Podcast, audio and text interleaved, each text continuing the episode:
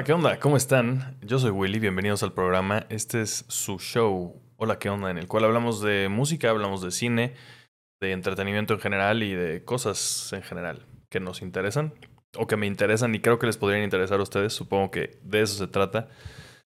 Espero que hayan tenido un gran fin de semana y estén arrancando la semana de la mejor manera posible dentro de lo que cabe. Eh, fue, una, es, un día interesante, me parece, hoy, porque se, anunciaron un montón de, de, conciertos nuevos, bastante grandes, ¿no? Eh, y también eh, durante la semana se anunció un festival nuevo. Ahora que hemos estado hablando mucho de festivales, hablamos hace poco del hipnosis, hablamos hace poco del corona. Y creo que todo esto nos va a llevar a eventualmente hablar mucho más del tema este de de Ticketmaster como monopolio, de todo el, tema de mm, Ocesa, todo, todo, esto, porque creo que todos estos conciertos de los, que vamos a, mencionar ahorita son de Ocesa. Fuera de eso vamos a hablar también de Andor, que ya terminó esta nueva serie de Star Wars, y vamos a hablar de tres películas, bueno, dos películas y un especial navideño nuevos. Eh, hoy arrancamos el especial, el, bueno, el contenido, hoy arrancamos el contenido navideño Vi otra película navideña, pero no puedo hablar de ella, firmé embargo, entonces de ella hablamos hasta la próxima semana, porque aparte sale creo que hasta el 1 de diciembre de por sí. no, no, sale después, porque tengo embargo. Ah, no, el embargo acaba mañana. Ajá, el embargo acaba mañana, sale el 1. Pero bueno, igual hablamos de ella la próxima semana. Próxima semana. Por ahora, eh, arranquemos esto. Ok, Número uno, eh, bueno, arrancamos por el que menos me interesa a mí, pero viene The Weeknd a México. Creo que ya había venido, ¿no? 2023. Eh, viene en septiembre. 27 de septiembre, Ciudad de México. 29 de septiembre. No, 27 de septiembre en Monterrey. 29 de septiembre de 2023 en el Foro Sol en la Ciudad de México. Y eh, la preventa sale el 7 de diciembre. Eh, supongo que va a salir en Ticketmaster. Eh, déjenme ver aquí si dice algo. No dice nada. ¿Dónde? Eh, ticket. No, ok, bueno, no importa. Yo asumo que va a ser Ticketmaster. No, no, no, no, no hay otra forma. Creo. el caso es que, bueno, viene The Weekend. Si a alguien le interesa eso. también viene The Killers.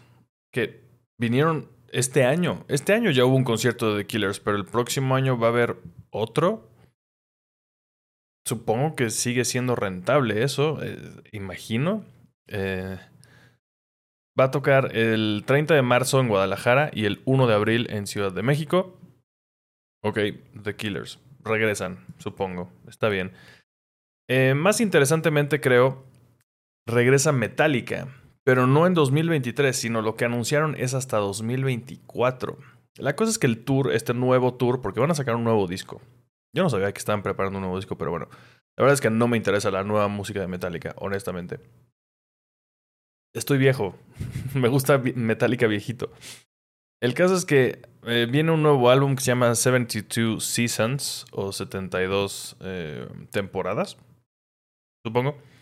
Eh, y va, a salir pues en algún momento el próximo año y van a hacer su correspondiente eh, tour mundial que empieza el 27 y 29 de abril en Ámsterdam. Van a pasar por un chingo de lugares por allá en Europa. Y eventualmente vienen a Estados Unidos y demás. Y cierran la, la gira en la Ciudad de México en septiembre de 2024. O sea, faltan prácticamente dos años para esto. ¿no? O sea, septiembre fue hace poquito. Porque aparte es finales de septiembre, ¿no? Entonces prácticamente faltan dos años para esto, pero ya lo anunciaron. No les puse la imagen, aquí está la imagen. Ahora, está interesante. Em, está interesante. Lo que anunciaron es, que son como dos shows. Van a tener dos shows. Son cuatro fechas, sin embargo, son dos shows distintos. Eh, está un poco confuso, al menos yo me tardé un poco en, en entender. Em, van a tener a cuatro bandas de teloneros, eh, pero son como que como invitados principales están Greta Van Fleet y Five Finger Death Punch. Ninguno de los dos así me cae bien, ninguna de esas dos bandas, lo siento. Me cae mucho peor Five Finger Death Punch, pero bueno, ahí está. Eh, el caso es que es el 20, van a tocar el 20 y el 22 y luego el 27 y el 29. La cosa es que lo están vendiendo como para que, si eres muy fan, supongo, compres dos fechas, porque están prometiendo que las setlists de, de por ejemplo, el 20 y el 22 son, son como un combo, son, son un, par. 20 y 22 y luego 27 y 29. 20 y 22 vienen, em, o sea, el ¿cómo se los explico? Greta Van Fleet, por ejemplo, está el 20 y el 27.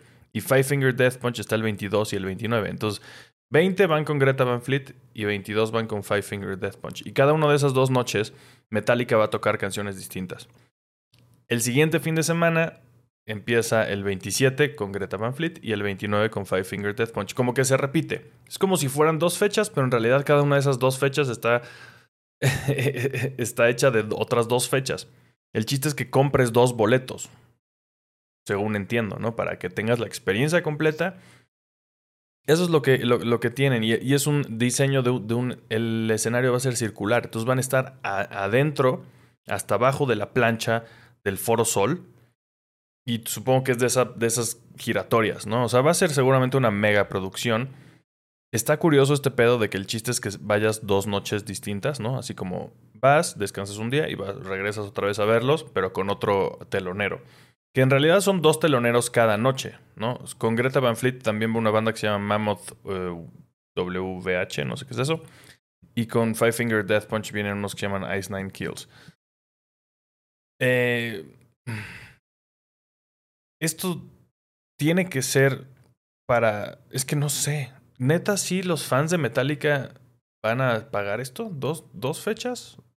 Yo, yo, yo no planearía ir para nada a esto. Menos con estos abridores que no me caen nada bien. Yo específicamente. Pero bueno. está curioso. Se me hizo bastante curioso todo este pedo de Metallica. Eh, y aparte que lo anuncian desde ahorita. Y la preventa es ya. La preventa es mañana. Eh, no, el 1 de diciembre. O sea, este jueves es la preventa. Aunque no, ya desde ahorita, el 30 de noviembre, hay preventa para fans. Venta Fans Legacy. 30 de noviembre. Vean estas mamadas. Es que estoy, estoy tratando de llegar a un punto. Venta Fans Fifth Member, que es como algún club de fans o algo así de, Metallica, me imagino, 30 de noviembre. De X, de la primera, ajá, Fans Legacy es el 30 de noviembre de 9 a 11 horas. Después, si no eres fan Legacy, pero eres Fifth Member, tienes el mismo día el 30 de noviembre, pero a partir de las 11 horas, o sea, te toca después. Venta álbum, no sé qué signifique eso, 30 de noviembre, el mismo día, pero en la tarde, a partir de las 4 de la tarde hasta en la noche. Y la famosísima preventa City Banamex, que ya nunca es la primera aparentemente, es el 1 de diciembre de 2 a, hasta en la noche. Y luego venta general, que obviamente ya no va a haber nada para entonces. Ese es, ese es el punto, ¿no? El 2 de diciembre a partir de las 14 horas para, para todos los plebeyos que no tenemos Banamex ni estamos en un club de fans de Metallica. Em, todo esto me parece una gran mamada. Aparte, vamos a ver los precios, ¿no? Que no, no están todavía, obviamente eh, no las han sacado, ya veremos. Eh, de lo que sí sabemos fechas es de, de, un nuevo festival, digo, precios. Es de un nuevo festival que se acaba de anunciar. Entonces, aunado a todo esto, falta también un nuevo festival. Entonces, todos estos nuevos conciertos, todos, todos, todos estos, todos estos los maneja Ticketmaster.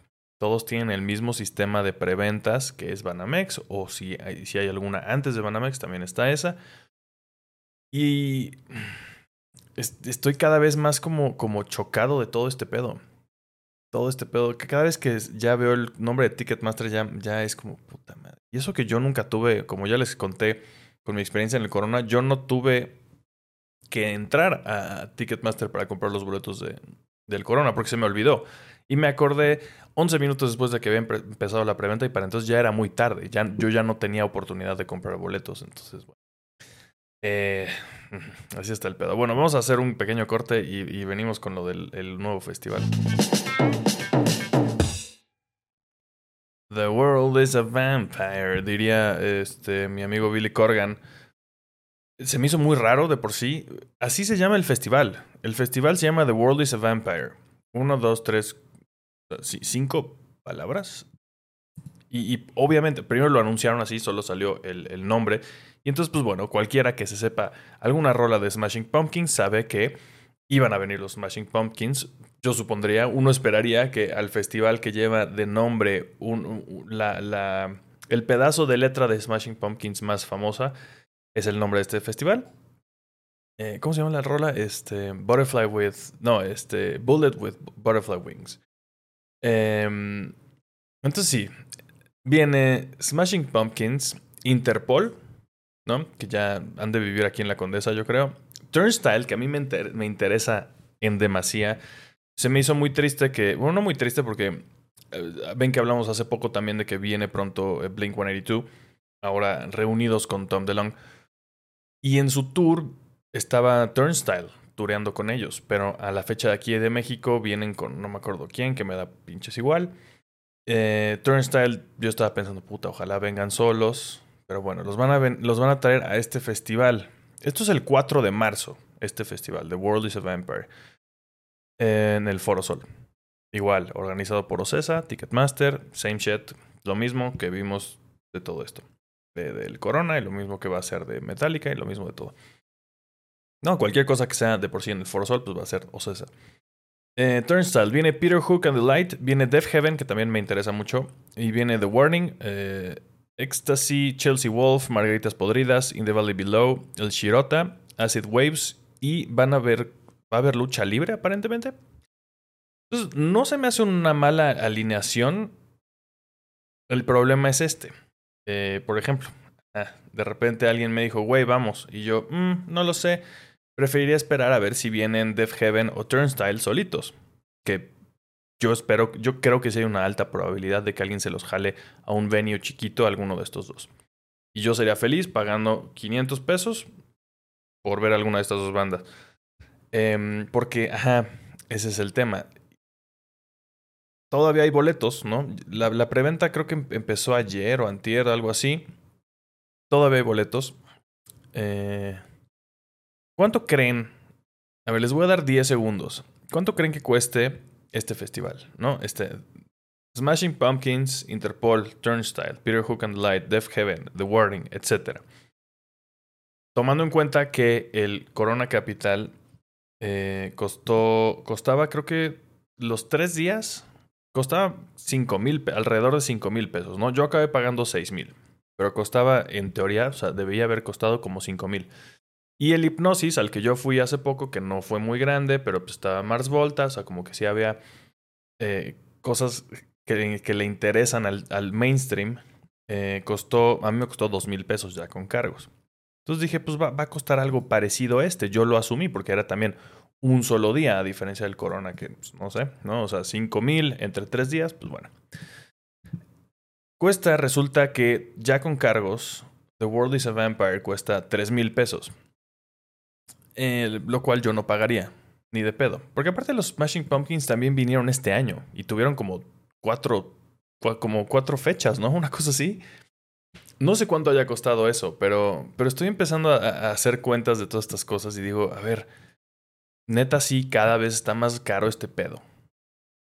vaya, eso no es novedad, pero, pero como que lo estoy, lo estoy tratando de analizar más a fondo. Y en una de esas yo creo que podemos hasta organizar un, un, un especial del podcast, que tiene mucho que no hacemos un especial, para platicar largo y tendido sobre esta situación, pero nada más que tendría que tener algún invitado que le sepa más que yo a este pedo, ¿no? Pero bueno, si se les ocurre a alguien, díganme. El caso es que esto, eh, si alguien de ustedes es muy muy fan de los Smashing Pumpkins, yo asumiría que ya los vio este año. Y no sé si estarían dispuestos a pagar 3 mil pesos para volver a verlos. Tal vez, tal vez también son muy fans de Interpol. De ser así, seguramente los han visto en los últimos 5 años como tres veces. Se me hizo extraño este precio. O sea, este sí se me hace un precio bastante alto para esto porque no hay mucha novedad, siento. O sea, vaya, Turnstile y Death Heaven, por ejemplo, los que a mí me interesan, yo creo que nunca habían venido a México. Yo me imagino. Eh, especulo nada más. Eh, pero de ahí en fuera, siento que no, no, no, no, no tiene suficiente gancho este nuevo, entre comillas, nuevo festival, ¿no? Ya, que ya no sé cuál es la diferencia. Si son los mismos organizadores de todos los festivales, cuál es la diferencia entre uno y otro, pues como que el medio que el tipo de actos que traen, me imagino. Está un poco extraño, no lo sé, simplemente no sé si estoy de malas esta semana, pero todas estas noticias simplemente me, me hacen, no digo, qué chido ir a conciertos, digo, no mames, me cagan estos güeyes que organizan estos conciertos, me caga su forma de trabajar, me caga su, su forma de cobrar sobre todo, ¿no? Más bien. Eh, no lo sé, no pienso ir a, a este festival, eh, porque, ajá, justo me dijeron, vamos, y luego acabo de ver, tres mil pesos Mm, no lo sé. No lo sé, es un solo día. Neta, voy a esperar a que vengan Turnstile y Def Heaven solitos. Si se enteran de que vienen, eh, me avisan. Onda House of Vans, por lo menos. Sí me imagino a Turnstile en el House of Vans. Si estuvo Idols, Turnstile muy fácilmente podría estar ahí. Eh, o Def Heaven, cualquiera de los dos. O incluso Indie Rocks, algo por el estilo. Algún foro de la Ciudad de México más chiquito. Eh, eh, no sé, todavía no sé, no, no, puedo decirles mucho más de todo este asunto, solamente me está irritando. No sé si ustedes también. Díganme aquí en los comentarios, si están aquí en el chat en Twitch, díganme. Y si no, díganme en cualquiera de sus basureros sociales favoritos. Pero bueno, yo sí estoy como que bien chocado de este pedo. No, no digo, eh, a huevo. Eh, porque, por ejemplo, si eres fan de The Weeknd, a ver si encuentras boletos para ver a The Weeknd, ¿no? Que este es el más grande de los que hemos hablado. Bueno, Metallica es el más grande. Luego, este, The Weeknd. Cualquiera de esos dos, a ver si alcanzas boletos. Del festival este, pues por ejemplo, ahorita todavía hay, ¿no? Están disponibles, no sé hasta cuándo vaya a haber, pero pues eso habla también de, del hype. El poco hype que veo para este festival, bueno, no poco, pero no desmedido como lo vimos en el Corona, que se, agotaron los boletos en minutos. Esto pues, todavía hay, nada más que cuestan 3 mil varos. Yo creo que es por eso. Si costaran 1500, yo creo que sí, ya no habría. En fin, díganme ustedes qué piensan de todo esto y a ver si después seguimos hablando de, estos asuntos. Vamos a, vamos a hablar de, series, ¿no? Andor. Andor, Andor Calrissian, siempre le quiero decir, ¿no? Pero se llama Cassian Andor.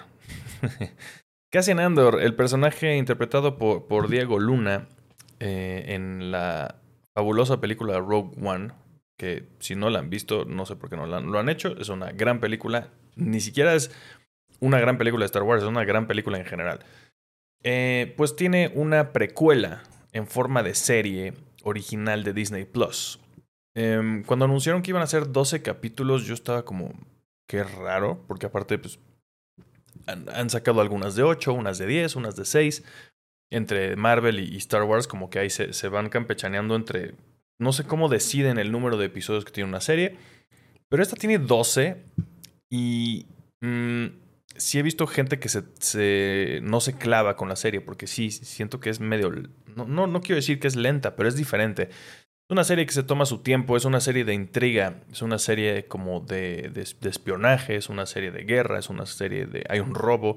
Como que tiene varias etapas, hay toda una etapa los primeros capítulos en los que se trata de un robo, por la mitad hay una etapa que se trata de una cárcel, es bastante como madura, si, si quieren alguna palabra así como... Si la podemos comparar, por ejemplo, con otras producciones de Star Wars recientes, al menos en Disney Plus, The Mandalorian sería, eh, si lo hacemos como, como hagamos analogías culinarias, porque hoy vamos a hablar de The Menu.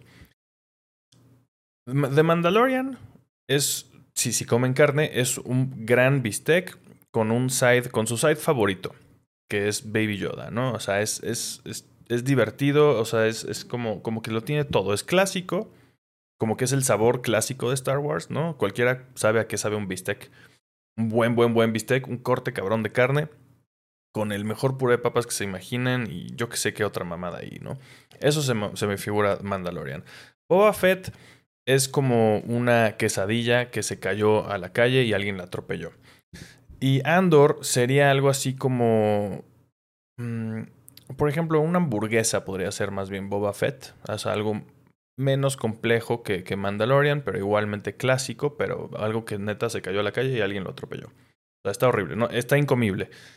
Andor es una cena en un restaurante japonés con ingredientes que nunca habías probado. Si lo, si lo analizamos de esta forma, se me ocurre. Entonces, siento que es algo bastante más complejo, Habla mucho como de política, habla mucho de la, formación de la rebelión. Ninguno de los personajes es un santo, así nadie. Todos han hecho mierda durísima, todos han matado gente prácticamente, todos se quieren matar entre ellos aún así, a pesar de que todos están como ya sea que estén de parte del imperio, que también de parte del imperio tiene personajes muy, muy, este, pues como complicados, tanto como la, esta rebelión que apenas se está formando, le dan bastante más dimensión a Mothma también, que eventualmente se vuelve la líder de la rebelión. Si son muy ñoños de Star Wars, siento que no necesitan serlo. O sea, vaya, si son muy ñoños de Star Wars, yo pensaría que ya la vieron. Entonces le estoy hablando a ustedes que no lo son. Eh, yo creo que aún así vale la pena. Es una muy buena serie como de intriga. Y le tienes que dar un poco de tiempo, eso sí, no te va a dejar con cliffhangers durísimos cada, cada último, cada final de capítulo, pero sí te va a ir llevando a algo que todo amarra al final, todo, todo, todo, excepto hay un par de cabos sueltos. La cosa es que ya se está, ya se está preparando una segunda temporada. Siento que no sería súper necesaria. La cosa es que como si está tan bien hecha, pues sí, sí me gustaría seguir viendo esto. Ya sabemos de, por sí cómo acaba la historia de Andor, ¿no? En, en Rogue One. Entonces todo esto es previo. Y aún así sabiendo eso, está emocionante. Todos los personajes que aquí vemos, la gran mayoría son nuevos. Eh, y me parecen geniales. Eso es creo que lo que mejor me parece de esta serie. Los personajes, las actuaciones están muy bien también, obviamente. Tiene efectos prácticos muy bonitos, como ya estamos acostumbrados con algunas, algunas producciones de Star Wars. Y el CGI también está muy bueno, ¿no? Todo lo de las naves, o sea, se ve muy bien. El nivel de producción está altísimo en esta serie, nivel de actuación altísimo, el nivel de, de fotografía también, todo. La neta, se me hace una muy buena serie, solo que a veces como que no lo parece. Es extraño, como que de repente sí dices, mmm, yo sí me lo pregunté un par de veces y no sé si lo estoy disfrutando, pero la recta final sí la disfruté cabrón. Los últimos como cuatro capítulos sí fue así como, ah, no mames, ok, sí, todo valió la pena. Entonces, bueno, yo creo que en general sí vale bastante la pena si no la han visto, porque sí me da la impresión de que muchos de plano se les pasó de noche. Entonces, si de algo les sirve, aquí está mi recomendación. Yo opino que deberían ver esa serie. Y si quieren ver algo más bonito, algo cursi, algo ya para ponerse en ambiente navideño, si es que ese es su pedo. Normalmente no es mi pedo para nada, ¿no? Así, por ejemplo, yo, desde que vivo solo hace 15 años, no adorno mi casa de Navidad, ¿no? Eh, pero, pero bueno, hay gente que sí, hay gente que le mama este pedo. Y hay gente que le maman los Guardianes de la Galaxia. Yo estoy por ahí en medio, ¿no? Me disfruté mucho la primera película los personajes me gustan mucho como los pusieron en, en el MCU. Eh, la segunda película no me gusta prácticamente nada. Se me hace de las peores del MCU en general. Vaya, siendo que ninguna me parece así como para la basura. Bueno, no sé, eso es una discusión para otro momento. El caso es que esto me parece mucho mejor que volumen 2 de Guardians de la Galaxia. Es el The Guardians of the Galaxy Holiday Special o Guardians de, Galaxia, de la Galaxia, el especial de las fiestas. Aunque siento que en Latinoamérica Nunca le decimos las fiestas porque no tenemos que sentirnos políticamente correctos con la gente que no celebra Navidad. No digo que todos celebren Navidad, pero nadie se ofende cuando le dices a alguien feliz Navidad y dice, ah, soy judío, güey, o yo qué sé, ¿no? Soy cualquier cosa que no celebre necesariamente la Navidad católica. En fin, es un especial de Navidad, es lo que es. Está bien divertido, está muy bien producido también, o sea, sí parece una película. Em, y se trata de dos personajes que no tienen mucho el, el, reflector en las películas, que son Drax y sobre todo Mantis.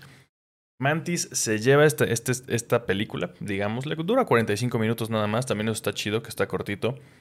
Mantis, interpretada por supuesto por Pom Clementif, eh, que me cayó excelente, es como a huevo, pero por supuesto que ya súper quieres a este personaje si no te había caído súper bien antes, aquí siento que queda perfecta. Están todos, ¿no? Está Chris Pratt, está Vin Diesel como Groot otra vez, que Groot tiene ahí una forma muy extraña, ahora está todo mamado, pero otra vez tiene la cara como de Baby Groot. Antes ya tenía la cara más afilada, ahora solo se puso mamado. El James Gunn algo así dijo como que ya no es un adolescente, ya es un joven adulto, entonces digamos que Groot ahora tiene algo así como un equivalente a 20 años y decidió ponerse mamado aparentemente, está muy cagada. En general es eso, está muy chistoso. Y no hemos hablado nada de la música, porque pues, siempre es parte integral de los Guardianes de la Galaxia del MCU. En este caso, obviamente, todo es música navideña. Al principio dije, fuck, esto es un, esto es un musical. Pero no, o sea, porque sí, la primera canción que vemos es interpretada por personajes en pantalla, lo cual nos llevaría a pensar que es un, pues, es un musical y, y como que hablan encima de la canción, ¿no? Pero después simplemente hay rolas de bandas existentes, una de ellas, por ejemplo, Smashing Pumpkins, ¿no? Eh, o The Wombats, o Fountains of Wayne, un montón de bandas como viejillas, más o menos, ochenteras, noventeras, con canciones navideñas que no son villancicos, sino que son canciones temáticas de Navidad. Entonces está chido, todo es rock, todo está, está divertido. Y sobre todo que está muy chistoso todo lo que pasa, porque el chiste es que Peter Quill está. Eh, se supone que está triste porque le arruinaron la Navidad, Y para arreglar y salvar la Navidad, porque los gringos siempre tienen que salvar la Navidad, aunque estos no son gringos y no son extraterrestres, pero son extraterrestres gringos, ¿no? Yo creo. Eh, deciden salvar la Navidad eh, dándole un regalo a Peter Quill. Y qué mejor regalo que su héroe, Kevin Bacon. Entonces deciden secuestrar, ir a la Tierra y secuestrar a Kevin Bacon. Entonces, está bastante ridículo, pero bastante bonito. Como que sí está lindo, sí está tierno, sí está, está, está bonito. Se me hace un muy buen especial de Navidad. Em, y sí me llevó a pensar que normalmente me valía, me valía pito pensar en Guardianes de la Galaxia 3, por ejemplo Después de la 2 dije, a ver qué hacen, ¿no? Pero esto dije, ok, si vamos por este rumbo, eh, estoy a bordo de nuevo. Eh, vemos un poco más de algunos personajes, vemos un poco más de Cosmo, por ejemplo, ¿no? El, perro soviético astronauta, que creo que nunca lo habíamos escuchado hablar hasta ahorita. Hay muchos detalles muy bonitos, tiene muchos detalles sobre todo este especial, sobre todo para los fans obviamente del MCU. Y si no, con que hayan visto Guardianes de la, de la Galaxia y la hayan disfrutado, pueden disfrutar también de esta cosa. Esto está chido si quieren ponerse como en ambiente navideño, verlo en familia, verlo con seres queridos, lo recomiendo bastante, la neta, chéquenlo. Está en Disney Plus. Ahora, si queremos hablar de, cine, de cine de arte, eh, After Sun, dirigido por Charlotte Wells, que creo que esta es su primera película, su primer largometraje por lo menos, eh, y me parece impresionante, escrito y dirigido por ella. Es una película em, escocesa, me parece. Está ahorita en cines. Posteriormente yo creo que va a estar en Movie, porque de por sí Movie la está distribuyendo en cines. Eh, es una peli muy interesante y como que diferente en el sentido de que no, no hay una trama tal cual. No es como pasa esto y por eso después pasa esto y por eso después pasa esto, sino que se trata sobre un papá que está de vacaciones con su hija y a base de, de, sus conversaciones te vas enterando más o menos de cómo es su relación. Y que, por ejemplo, este vato acaba de cumplir 30 años y la hija tiene 11. Entonces ah, no mames, la tuvieron jóvenes. Em, y pues como que le está costando trabajo a este güey ser papá, porque aparte están separados, ¿no? Los papás. Entonces por eso están ellos dos solos de vacaciones. Como que le tocó a él llevarse a la hija de vacaciones. Y pues es, es difícil, es una relación difícil, se ve que han tenido una vida difícil todos, ¿no? Eh, es un dramón, obviamente, ¿no? Lo que estoy describiendo claramente es un drama. Eh, pero está contado de una forma muy peculiar, en el, en el que a base de pequeños detalles vas enterándote de qué está pasando. O sea, les digo que no hay una trama realmente, entonces simplemente todo el, digamos, las primeras dos terceras partes de la película está, también tiene una cinematografía bastante interesante en la que son muchos planos cerrados, entonces ves como solo detalles muy limitados de, de, del hotel, por ejemplo, ¿no? O de ellos, así ves solamente un pedazo del brazo de alguien y escuchas lo que están hablando. Entonces está bastante interesante em, cinematográficamente. Y entonces solamente estás así, dos tercios de la película. Estás como, ok, como disfrutando lo que estás viendo, dices, pues ok, momentos de, una familia de vacaciones, básicamente. Y poco a poco vas como, ah, pero ¿qué es esto que me están poniendo aquí? Unas escenas que de repente meten. dices, ¿qué es eso? ¿Qué es eso? ¿Qué es eso? ¿Qué es eso? Y de repente al final dices, fuck, se te cae todo el pinche mundo, es un dramón, está tristísima, está devastadora esta película, está durísima, muy, muy dura. Hablando de como relaciones rotas de familia, puta madre. O sea, sí, al final dices, fuck. No, así. No les, es que no les quiero decir nada más. No les quiero decir nada más. Eh, de, plano, yo creo que sí deberían verla. Es de las mejores cosas que he visto en el año. Ya estoy empezando a, preparar mi, mis listas de, películas que más me gustaron. yo, no, yo no me gustaría salir y decir estas son las mejores películas del año. Eh, asuman que cada vez que digo eso me refiero más bien a lo que más me gustó. Entonces, esto es de lo que más me gustó eh, este año y en general se me hace una de las propuestas más originales y que valen la pena ver del año. Eso sí, se los puedo decir más bien de esa forma. Por cómo está contada. O sea, es una cosa muy sencilla, pero el cómo está contada dices, eso es una película, güey. Para eso es una, se hacen las películas, ¿no? Obviamente hay muchísimas y hay de todo. Y también está chingón el, el especial de, de, Navidad de los Guardianes de la Galaxia. Pero esto es otra cosa. Esto, esto sí realmente te deja como, ah, cabrón, esto sí lo hicieron pensando en moverte el tapete de una forma que no te esperabas ni de pedo. Entonces, bueno, After Sun, búsquenla en cines, va a estar súper super limitada, yo creo. Eh, yo creo que no, no, va, no va a durar mucho tiempo, va a estar en pocas salas seguramente. Chance no va a estar en todas las ciudades que la busquen.